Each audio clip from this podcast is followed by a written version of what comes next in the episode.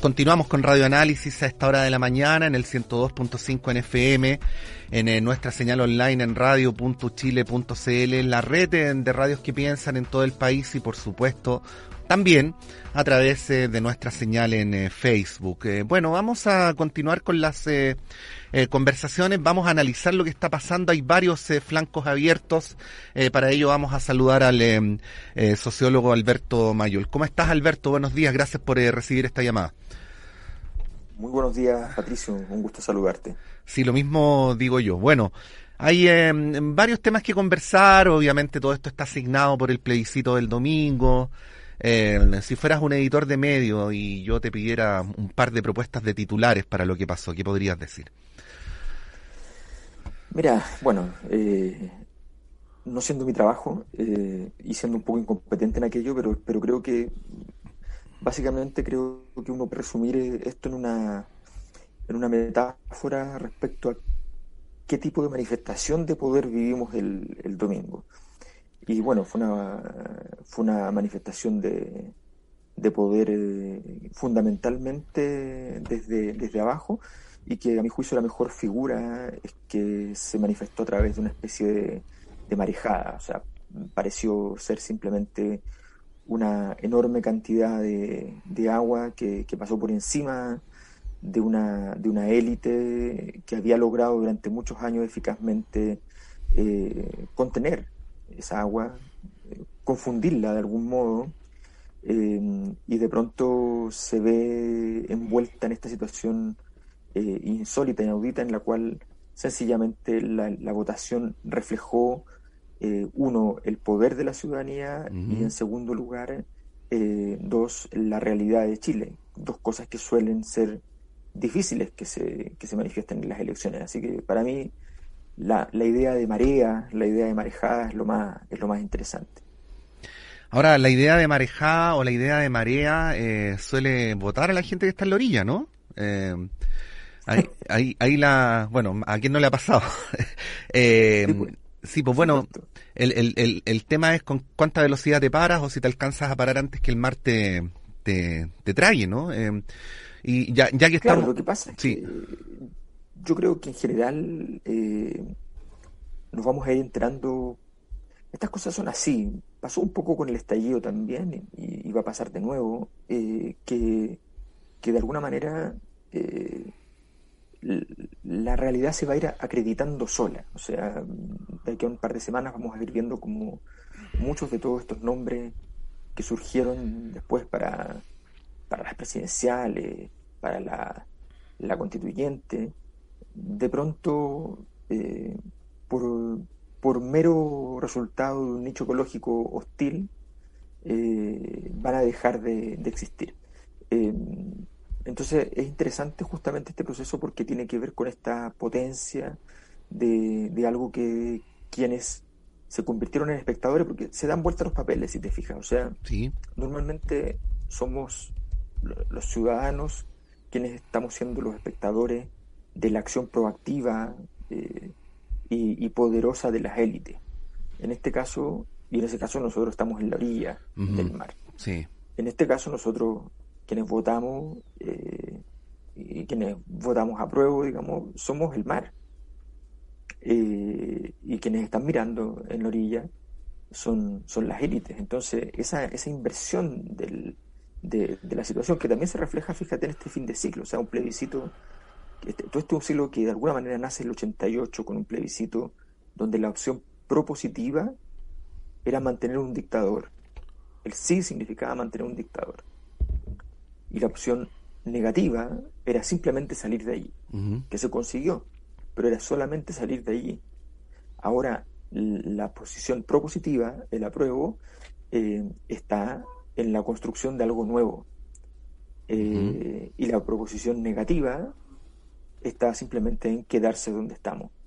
Eh, que ni siquiera era enunciable, sino que además había que decir, no, no queremos quedarnos donde estamos, queremos reformas más rápido que con el apruebo. O sea, somos más revolucionarios que el apruebo, cosa que era un absurdo gigantesco. Entonces, eh, objetivamente. Esto cambió completamente, se dio vuelta entero el escenario y eso es lo, interesante y el desafío que supone, por supuesto, estar a cargo de la proposición. Sí, Alberto, eh, yo podría mm, poner aquí encima de la mesa varias fotografías para que analicemos la, reacción de la élite, ¿no? Pero, eh, y, obviamente esas fotografías van a ser arbitrarias, como, como lo es todo curador. Un curador se salva de ser arbitrario simplemente porque logra justificar bien su arbitrariedad, ¿no? Eh, pero, pero te podría decir, por ejemplo, que, que luego, luego del triunfo de la prueba, eh, ocurrió lo, lo, del perdonazo a Penta, ¿no? O luego del triunfo de la prueba eh, hubo un candidato que ha tenido, un precandidato presidencial que se proclama, que ha tenido en los últimos 30 años altas responsabilidades de Estado, que se declara ante la ciudadanía ajeno a la élite, a pesar de esto, ¿no? Y que lanza su candidatura eh, desde el hoyo. Eh, desde el restaurante El Hoyo, quiero decir. Eh, luego eh, tenemos un proyecto de ley como el del segundo retiro del 10%, en el cual el gobierno no logra entender por qué el proyecto avanza con tanto apoyo, incluyendo sus propias huestes. en fin, te las muestro como, como fotos arbitrarias de cosas que han ocurrido en los días siguientes y que a lo mejor nos pueden servir para ilustrar lo que está pasando y si se está entendiendo o no. un, un mensaje que es bien profundo y que, y que Alberto, bueno, lo hemos conversado, pero, pero no, no ahora, no la semana pasada, no en octubre del 2019. Creo que la primera vez que te entrevisté sobre esto fue el año 2011, 2010 o algo por el estilo, ¿no? Esto, esta, esta, esta, esta percepción de disociación entre, entre la mirada de las élites y la mirada de la, del, del resto de la ciudadanía. Eh, ¿Qué podríamos decir respecto a esa fotografía? Bueno, eso va a seguir pasando. Eh, eso va a seguir pasando porque, porque básicamente eh, no tienen alternativa. No tienen alternativa no porque no puedan hacer algo, algo distinto, sino porque sencillamente hay una incapacidad estructural de plantearse ante la posibilidad de una transformación. Eh, estamos hablando de este gobierno, está liderado por Sebastián Piñera, que hizo exactamente lo que más iba a producir una transformación pensando que era lo que menos. él no entiende lo que hizo. Si hubiese, vamos a poner el ejemplo, el contrafáctico, no, no, existe esa situación, pero supongamos que hubiese sido presidente de la República en este ciclo eh, Jaime Guzmán. Jaime Guzmán, eh, no por razones egoístas de su redacción de la Constitución, eh, jamás habría entregado la Constitución habría estado muy dispuesto a entregar dinero, pero no la constitución. Sebastián Piñera está dispuesto a entregar la constitución, pero no aumentar el gasto fiscal. No entiende que la constitución es mucho más importante que el dinero. Entonces, eh, él entrega la política porque quiere conservar las condiciones del modelo económico. Esa, esa ceguera eh, le va a impedir necesariamente y va a seguir equivocándose en este sentido. Y la institucionalidad va a seguir ciega en este, en este sentido, porque sencillamente eh, esto no va a cambiar con, con, Sebastián Piñera, va a seguir siendo así. Pero Alberto, la sí. La crisis le, le reventó a él. Pero, pero, ¿cómo conceder tan fácilmente el punto de que el presidente tiene ceguera cuando, cuando mm, fue senador de la República en circunstancias muy difíciles, ha sido precandidato presidencial varias veces, ha sido presidente de la República eh, dos veces, está rodeado por gente que entre otras cosas ha logrado sostener un modelo por 40 años. Eh, ¿cómo, cómo, ¿Cómo conceder tan fácilmente el punto de que se trata de, gente con miopía? Eh, Lo que pasa es que Sebastián Piñera tiene rasgos inusuales la, la derecha se, se, prometió a sí misma, la, la, derecha y fundamentalmente la UDI se prometió a sí misma después del, de su anterior gobierno jamás volver a apoyar a Sebastián Piñera. Y llegaron apoyándolo. Sebastián Piñera tiene, tiene muchos defectos, pero tiene una virtud que en política vale mucho. Es la perseverancia y el imperio de la voluntad. Eh, no, no descansa, tiene una energía psíquica enorme y una cantidad de recursos disponibles eh, gigantescos. Eh, no solo económicos, ¿ah? además, ha demostrado que además ha construido recursos políticos durante, durante su, su carrera política eh, y siempre trata de salir ganando y por tanto en ese, ese esfuerzo eh, avanza. Pero también sabemos, y esto eh, es un hecho, no, no, no es un análisis interpretativo, es un hecho, que sus dos gobiernos han sido los gobiernos más disruptivos de muchísimo, de muchísimo, de muchísimo tiempo. Y eso se explica, y eso se explica, Alberto, por eh, por problemas inherentes al propio Piñera o, por este cliché que se ha dicho de que eso ocurre en Chile cada vez que gobierna la derecha. Que bueno, igual ha gobernado poco, pero digo, por las Yo Creo que, que, que, es evidente que, que, voy a decir, mira lo que voy a decir, que la, la capacidad que tuvo eh, incluso la dictadura de generar eh, conflictos, pero no disrupciones, son cosas de distinta escala, eh, fue importante. el gobierno de Jorge Alessandri nadie podría decir que fue un gobierno disruptivo. entonces, creo que efectivamente hay un, hay, un, hay un largo pasado en el cual sí hubo instancias en que los gobiernos de derecha pasaron por situaciones muy, muy altisonantes. Pero en este caso, Sebastián Piñera sencillamente ha sido un acelerador de partículas, ha sido alguien capaz de que un día se levanta y produce fisión nuclear y el otro día se levanta y produce fusión nuclear. O sea, no, no, tiene mucho más, más alternativa. Y eso es porque no tiene la capacidad de entender que se relaciona con una sociedad, con una sociedad que tiene algo más que recursos económicos en los cuales se juega su destino. Eh, y, eso es algo que él sencillamente no es, no es, capaz de entender. Entonces, en medio de esto, esa conducción genera una ceguera de lo que estamos viendo con, con carabineros. O sea, todas las instituciones que, que, de alguna manera han estado más articuladas con el gobierno han, han vivido esta ceguera, de esta porfía eh, contumaz eh, absoluta, que termina siendo además una derrota, porque finalmente Carabineros termina siendo derrotado los últimos días antes del plebiscito, cuando tiene que cambiar por completo su estrategia y toda su estrategia de disputar el territorio se transforma en ceder el territorio. Y frente a eso, después de haberlo disputado, significa que ha sido derrotado. Eh, todas esas situaciones son muy, son muy clásicas de, de, este, de este gobierno eh, y de un Sebastián Piñera que sencillamente no nos está demostrando que, que no va que no va a comprender durante su, mandato, que no va a cambiar, que va a insistir, va a perseverar, que es algo que él mismo ha dicho muchas veces, que él en estas cosas no cambia y, que esa es su virtud y que él confía en que de alguna manera va a poder, va a poder dar vuelta a esto, que también es la historia de su vida y por eso es interesante, pero, pero esto huele más a un camino trágico que a un, camino de salida. Si estamos conversando esta hora de la mañana con el eh, sociólogo eh, académico Alberto Mayol, eh, Alberto, eh, hemos hablado aquí en, la Radio Universidad de Chile durante la semana, hemos tratado de, problematizar y complejizar la situación de los independientes, ¿no? Eh, hay por un lado una preocupación de que efectivamente los independientes puedan participar y un temor de que la cancha esté rayada de manera tal que aquello sea muy difícil o imposible. Ese es un primer nivel, ¿no? Respecto al cual te quiero preguntar.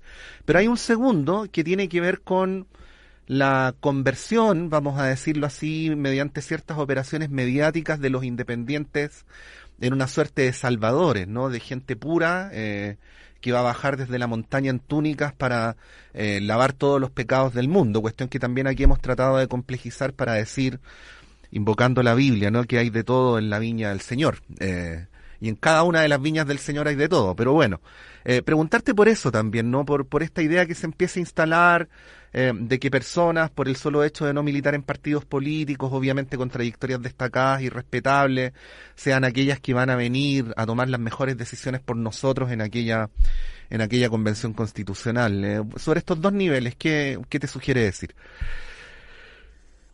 Yo creo que, que el, el purismo eh, nunca es un buen consejero en, en, la actividad política. nosotros no necesitamos que la convención esté llena de santos, porque si necesitamos eso estamos perdidos, porque no va a ocurrir. Nosotros necesitamos que en la convención esté Chile. Em, y eso sí que es un gran desafío, es un gran desafío. Eh, me habría encantado que, tal como eh, hay cuota de género y es un, un hito mundial, del cual me siento orgulloso de este proceso, tal como habrá, estoy seguro, una cuota de pueblo originario eh, que, que de seguro también va a marcar un punto de inflexión en muchos procesos constituyentes del futuro de la humanidad, esa combinación. Eh, me encantaría que hubiese eh, cosas que han habido muchas veces en la historia, por de pronto en la primera asamblea constituyente de, la historia moderna en Francia eh, existió, que son cupos para eh, por clases sociales. Me encantaría. Creo que creo que todo eso es parte de lo que debiéramos luchar, pero ojo, no es por purismo, porque si a mí me preguntas quién entre comillas, debiera estar, o si me parece muy mal que Pablo Longueira esté dentro de la convención. A mí no me parece muy mal que Pablo Longueira esté dentro de la convención. Si estuviera vivo Agustín Edwards y Agustín Edwards se postulase, a mí me encantaría que se postulase, porque eso significa que asumen como ciudadanos su deseo de influir a través de un camino, de un camino donde los vamos a ver, donde los vamos a, a percibir, donde vamos a saber lo que están haciendo. Agustín Ibers fue seguramente la persona más poderosa en Chile en el proceso que redunda en el golpe de Estado del 73.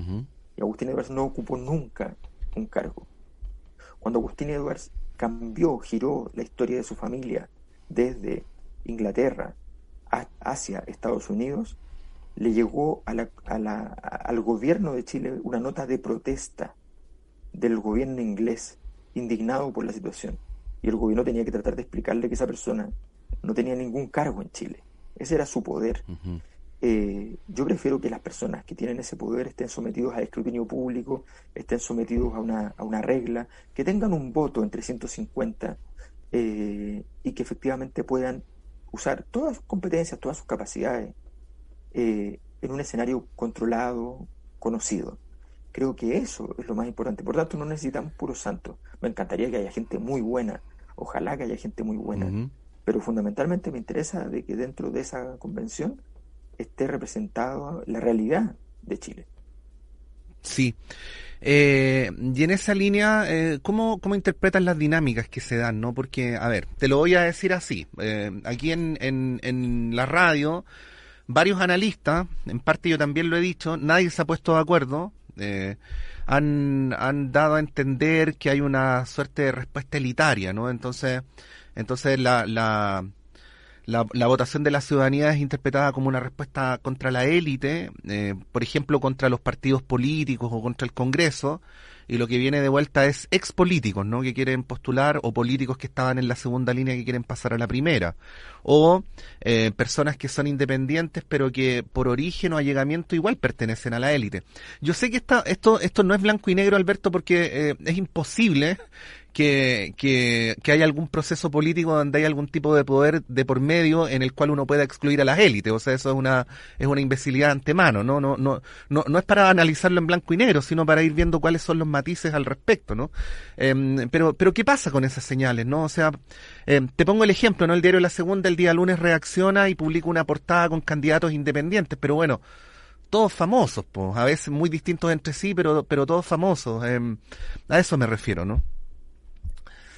Sí, yo, mira, yo no es que tenga una, una visión eh, optimista de base en todo este proceso. Creo que, por el contrario, lo que nos toca es muy difícil. Sin embargo, eh, creo que hay una especie de desesperanza aprendida en entender que las élites siguen controlando el proceso cuando esto les pasó por encima. Eh, y, yo creo que, que tenemos que acostumbrarnos a pensar de que, bueno, que es natural que las élites eh, no quieran salir del juego. No, obvio, eso pasa siempre. Van por, qué van a retirarse? y, aquí estamos hablando de pura gente, además, que son políticos profesionales. Mm. Esto como si tú les dijeras eh, a, a, lo, a, lo, a, toda una liga de fútbol profesional, les dice, mire, mañana no va a haber fútbol mm. y usted tiene que dedicarse a otra cosa. Y esa persona va a tratar de, decir que sí sabe jugar béisbol, mm. eh, pero luego se va a notar que no. Eh, entonces, eh, esto es así, esto es así porque evidentemente son políticos profesionales que viven de la actividad política eh, y no tienen mucho donde llegar. Algunos, tienen esta capacidad enorme de, poder migrar a las universidades, que sé yo, tienen los contactos, pero además no, no son los tiempos en los cuales esos defenestrados llegan en gloria y majestad como, como grandes nombres a eh, adornar y ornamentar las aulas universitarias. No, este es un momento donde esa llegada es triste y solitaria.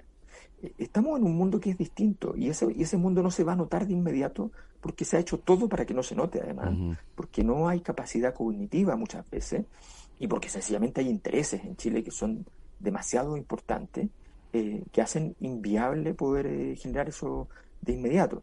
Me parece que eso es bastante claro. Pero sin, em, sin embargo, hay que decir que eh, efectivamente aquí lo que está pasando es una más bien una destrucción, un, un desarraigo, un, un, camino, una, vamos a usar la metáfora antigua usada por un, un líder defenestrado. Fíjate en ese, en ese, en ese, caso. Mm. La travesía del desierto, gran concepto que acuña Andrés Alaman sobre sí mismo y su exclusión en Chile del sistema político. La travesía del desierto de Alaman original fue por haberse puesto contra la élite. Sí. En un detalle, haber dicho poderes fácticos. Ese mismo Andrés Alamán, o, no el mismo, otro Andrés Alamán, pero la misma persona, es la que ahora, alineado por completo con la élite, queda de nuevo en una travesía en el desierto. Digamos en otra travesía en el desierto, digamos en un exilio en un, en un páramo. Pues bien, ahora ese Andrés Alamán queda, queda exiliado ya no por las élites, sino que por la ciudadanía. Ese es el cambio que estamos viviendo y por tanto nos tenemos que acostumbrar a entenderlo. Nos va a costar, nos va a costar. Fíjate que me pasó cuando escribí Big Bang, el, libro sobre el estallido social. Muchos colegas muy importantes, muy brillantes me decían, pero Alberto, el libro me, me gustó, me interesó, me parece interesante, pero no tiene personajes, no tiene sistema político, no tiene nada. Entonces yo le dije, bueno, esa es la gracia. O sea, no hay protagonista de este proceso. Esto es efectivamente lo que fue el, estallido social. Fue una explosión. Las explosiones no tienen actores principales. Eh, eso es lo que vivimos entonces. Ahora vivimos una marejada, tampoco tiene actores principales. Eso es lo interesante lo que estamos viviendo. La historia se está moviendo un poquitito sola. Es bien hegeliano el proceso en ese sentido. Sí, eh, Alberto, para, para finalizar esta conversación, eh, tú dirías entonces que no, que no habría que estar tan pesimista. Fíjate que, que opera a veces, te, lo voy a decir así, por algunas conversaciones que he tenido una suerte de paranoia popular o una paranoia ciudadana, ¿no? Es como eh, nos van a engañar otra vez o, o, o, nos van a quitar el proceso de nuevo. Eh, al respecto, ¿qué, ¿qué decir? Bueno, es que yo entiendo eso, porque esto es como la, los rally de motociclistas. Es muy difícil ir puntero, muy difícil, porque no hay camino, uno tiene que hacer el camino. Y hoy día lo que, no, lo que le pasa a la ciudadanía es que, es que la ciudadanía va puntera y tiene que construir el camino. Y todos los días hay que ganar una nueva batalla porque la, la política es así de terrible. Cuando, cuando llegas te das cuenta de que en realidad nunca vas a llegar, tienes que seguir ganando, seguir ganando, seguir ganando y puedes cometer muchos errores porque no has estado acostumbrado, no tienes las estructuras de poder, tienes que forjártelas, en fin. Esto va a ser difícil. Lo que está claro, en todo caso, es que es que hacer todo, hacer todo para, para quedar fuera es algo que no hay que hacer. Eh, y una de las cosas importantes es hacer entender al resto de la ciudadanía, a las personas que están menos conectadas con este proceso, que efectivamente esto tiene hay una capacidad de conducción por parte de la ciudadanía. Es cierto que es difícil, es cierto que se hace muy complicado, es cierto que, es posible que en algunos momentos hayan, hayan eh, avances importantes eh, contrarios, pero hoy día, hoy día, a pocos días del plebiscito, el triunfo es arrollador. Ese es el punto. O sea, durante, durante la discusión van a haber muchos días, como fue esto, como fue esto, en enero, en febrero, toda la gente andaba convencida de que el rechazo podía sacar 35, 40, 45%.